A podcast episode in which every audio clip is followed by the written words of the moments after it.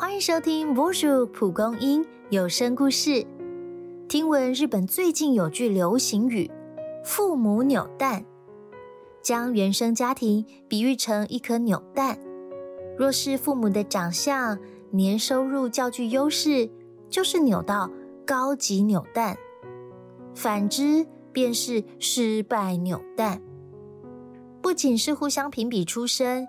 也有许多人将自己生涯的不顺遂归咎到扭出了失败的父母。这个令人震惊的现象让我想起一个孩子的心声。有天聚会结束，我见到一个女孩在走廊徘徊，便询问她是否在等朋友呢？她支支吾吾一会儿，才说出自己不是在等人，而是躲人。他有两个要好的同学，在学校很聊得来，假日也开始约出去玩。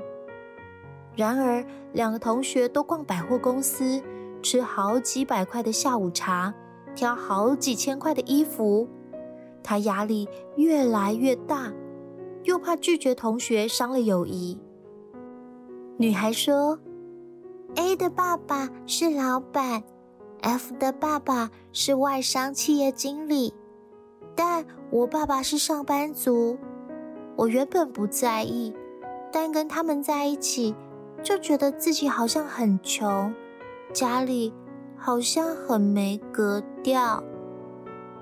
我问他：“那你觉得父母哪里很好呢？”他不假思索回答：“前几天段考成绩出来。”我英文考差，爸妈竟带我去吃大餐，还安慰我已经很努力了，下次一定会更好。他们很在乎我，胜过其他事情。讲着讲着，他露出平和的表情，不复先前的怀疑与失落。很开心，女孩能体会父母的心意。或许物质不是最富裕，可是给他的爱一点也不少，充满在他心中。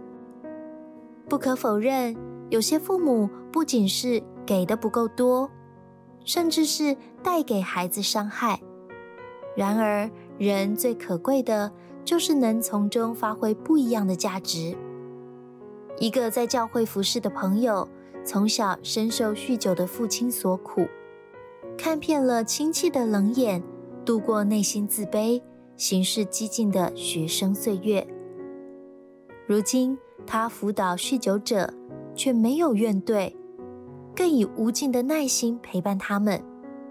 他说：“他恨过他父亲，没有金山银山，缺少栽培，甚至没被爱过。但我现在知道自己的价值了。”所以，我有爱人的能力。有人用一生治愈童年，也有人借童年创造一生。如果是你，会怎么选择呢？